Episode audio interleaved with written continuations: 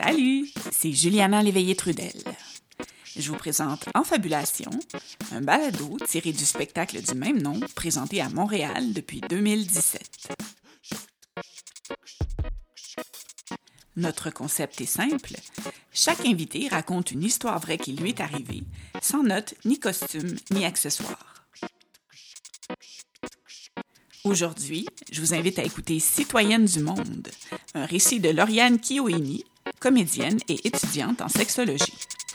Bonne écoute!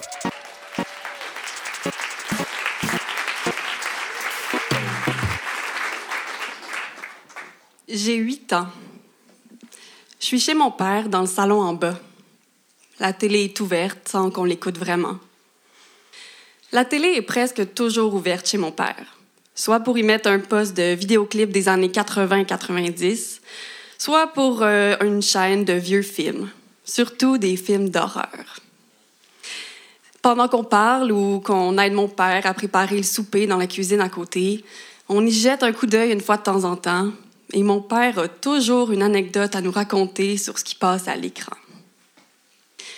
Ce soir-là, je suis étendue sur le fauteuil. Mon père est assis juste à côté de moi. Sa blonde Odile est en haut dans la chambre, mais elle vient finalement nous rejoindre. Je l'aime, Odile.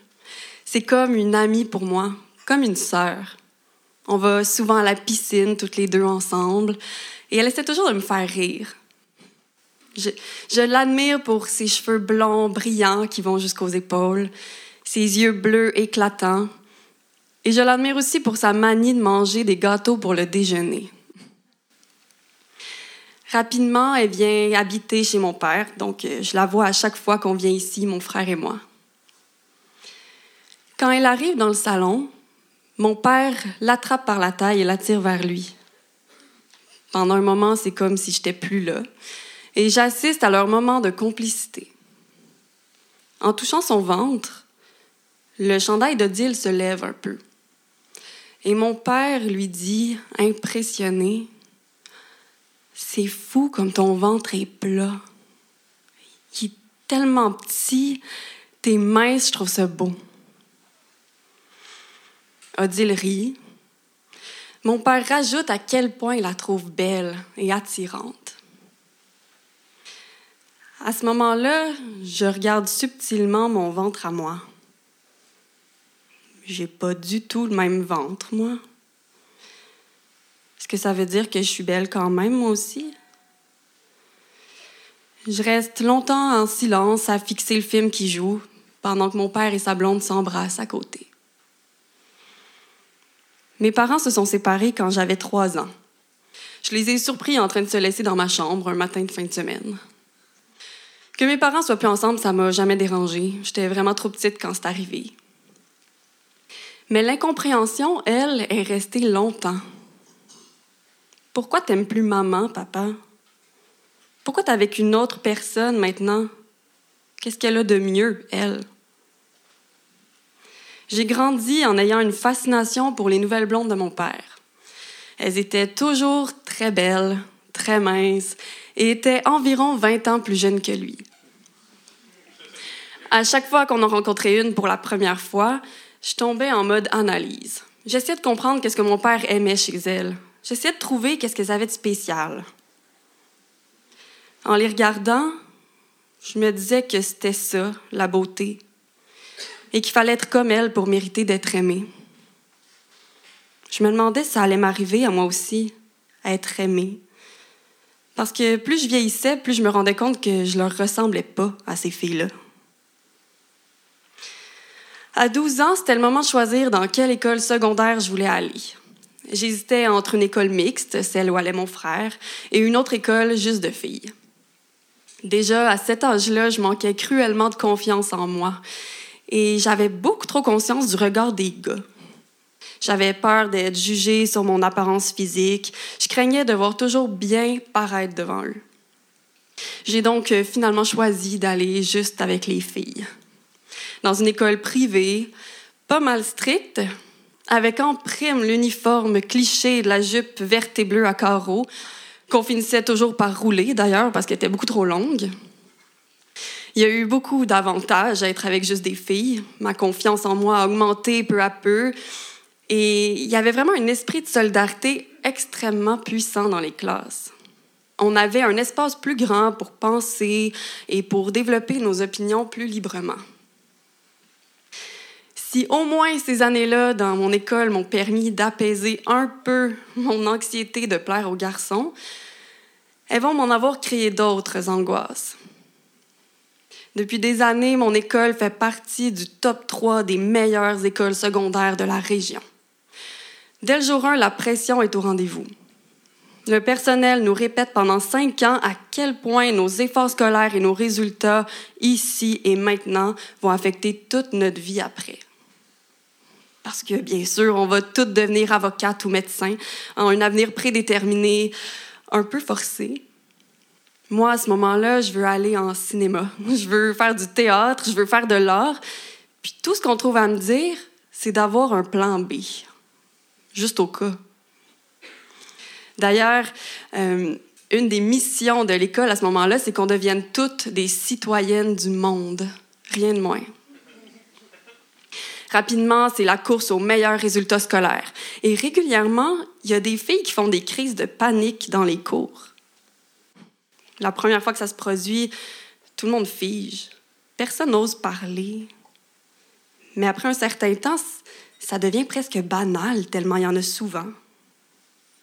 De l'anxiété de performance à son apogée. En secondaire 4, je me réveille en sursaut une nuit à 4 heures du matin. J'ai une boule dans le ventre. J'ai une boule tellement grande qui monte de plus en plus en moi après que j'ai été malade à deux reprises. Ma mère se lève et me demande si ça va. Je me sens déjà mieux, donc on se dit que c'est sûrement une indigestion. La nuit suivante, la même chose se produit à la même heure exactement. La même boule dans le ventre, puis je suis malade deux fois de suite. Ce scénario-là se répète pendant deux semaines, nuit après nuit. Je suis terrifiée à l'idée d'aller dormir parce que je sais exactement qu'est-ce qui va se passer à 4 heures du matin. J'essaie par tous les moyens de m'apaiser pendant mes insomnies. J'abuse du CD d'Enya. Je termine un journal entier à force de faire de l'écriture automatique. Ma mère m'accompagne faire des marches à l'aube en espérant calmer ma boule d'angoisse. Rien fonctionne. On me convainc d'aller voir la psychologue de l'école, juste pour voir Qu'est-ce qui a déclenché tout ça? Mais impossible de trouver quelle est la raison précise de mon anxiété. Puis du jour au lendemain, tout s'arrête. J'imagine que, que c'était ma façon à moi de réagir à la pression. Mon corps qui croule sous le stress. Je continue à être une bonne élève disciplinée, puis je suis, de, de nouveau confrontée à de nouvelles peurs celle des premières fois. Dans une école de filles, l'idée de faire l'amour pour la première fois est extrêmement préoccupante. Et on s'imagine toutes sortes de scénarios. En secondaire 5, je rencontre le fils de ma prof d'art dramatique. On passe une journée entière à travailler sur un projet de montage vidéo pour aider sa mère. Lui est en première année en cinéma au cégep et moi, je suis inscrite au même programme pour l'année suivante. Cette journée-là marque le début de ma première histoire d'amour, qui aura finalement duré quatre ans. À ce moment-là, on a plein de points communs. Il est extrêmement attentionné, euh, respectueux, drôle. J'aurais pas pu espérer une meilleure première relation amoureuse. Sauf que la première fois qu'on a essayé de faire l'amour, ça c'est une autre histoire. On se retrouve chez lui un soir, ça fait quelques semaines qu'on se fréquente. Je me dis, c'est le moment, ça y est. On s'apprécie, donc euh, tout est parfait. Mais je deviens rapidement préoccupée par toutes les mises en garde, par tout ce que j'avais entendu à l'école, à la maison, dans les films. Mon cœur se met à battre super vite, mon corps devient hyper tendu. Toutes sortes de phrases se percutent dans ma tête. Attention, il paraît que ça fait vraiment, vraiment mal. ton hymen va déchirer, tu vas avoir du sang partout. Et j'espère qu'il t'apprécie vraiment à ta juste valeur. Hein? Tu voudrais pas gâcher ce moment-là avec n'importe qui. Il faut absolument que vous vous protégez pour pas avoir de maladie et surtout pas tomber enceinte. On se retrouve donc là, ensemble, à essayer de vivre le moment le plus magique de nos vies. Mais on n'est pas capable tellement je suis tendue. Je me mets à avoir un fou rire incontrôlable tellement je suis gênée par la situation. On dit que c'est pas grave, on se reprendra une autre fois. Mais quand à chaque fois qu'on réessaye, mon corps se contracte tellement au point qu'on n'est pas capable de faire quoi que ce soit, je commence à penser que j'ai un problème. Je suis pas normale. Je prends un rendez-vous en secret avec une sexologue et un médecin juste pour voir si tout est correct. Et tout ce que je leur dis, c'est comment ça se fait que je suis pas capable?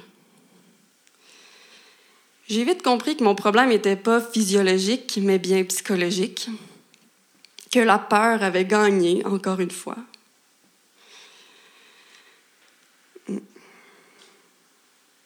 Au printemps passé, je suis retournée à mon ancienne école secondaire pour nos retrouvailles de 11 ans. Personne n'avait changé. La même énergie chaotique, les mêmes clics. Chaque personne faisait exactement ce qu'on pensait qu'elle ferait plus tard. Notre ancien directeur était lui aussi présent pour euh, nous faire visiter l'école et nous montrer tous les changements qu'il y avait eu du nouveau matériel technologique, euh, des agrandissements ici et là, des studios d'enregistrement pour des podcasts. Il y avait vraiment toutes sortes de nouveautés. Mais surtout, ils avaient remplacé un ancien café étudiant par une nouvelle pièce où il y avait des coussins, des fauteuils, des lits. Tout était blanc dans la pièce ou dans des teintes assez pâles. Vraiment un espace zen. Je voyais les regards d'interrogation sur tous les visages autour de moi. C'est quoi cette pièce-là, monsieur? Une autre infirmerie? Et c'est là que le directeur nous a annoncé avec un grand sourire qu'il bien maintenant, nous avons une salle de repos pour accueillir toutes les filles qui font des crises de panique, pour leur apporter un peu de réconfort et de douceur après ce dur moment. Autour de moi, j'entendais des Waouh, c'est beau! Ah, quelle belle initiative, monsieur! Et moi, dans ma tête, c'était le mot danger qui apparaissait. Rien n'avait changé. À ce moment-là, ça m'a frappé. L'hypocrisie et l'absurdité de la situation, de notre éducation. Si j'avais été la fière citoyenne du monde que j'étais supposée être, j'aurais gentiment levé la main et j'aurais dit Monsieur le directeur, pensez-vous vraiment que c'est la solution? Peut-être que vous mettez un peu trop de pression sur vos élèves pour rester dans le fameux top 3 des meilleures écoles. Peut-être qu'il faudrait leur apprendre que le quotidien, c'est pas juste des résultats scolaires et de la performance. Ce serait important qu'elles apprennent à s'aimer comme elles sont. Faudrait peut-être aussi arrêter d'encourager l'anxiété collective et d'apprendre un peu plus aux jeunes filles d'avoir moins peur de tout. Mais bon, j'ai pas osé parler ce jour-là. Par contre, j'ai commencé depuis des études en sexologie. Je sais que je peux pas révolutionner les choses à moi toute seule, je peux pas renverser tout le système. Mais si au moins je peux contribuer à ce que les jeunes aient moins peur de devoir correspondre à des standards de beauté, qu'ils aient moins peur de devoir être performants, si je peux les aider à se sentir à la hauteur, et si je peux leur parler de sexualité autrement qu'en énumérant tous les dangers possibles, ben, ce sera un début. Merci.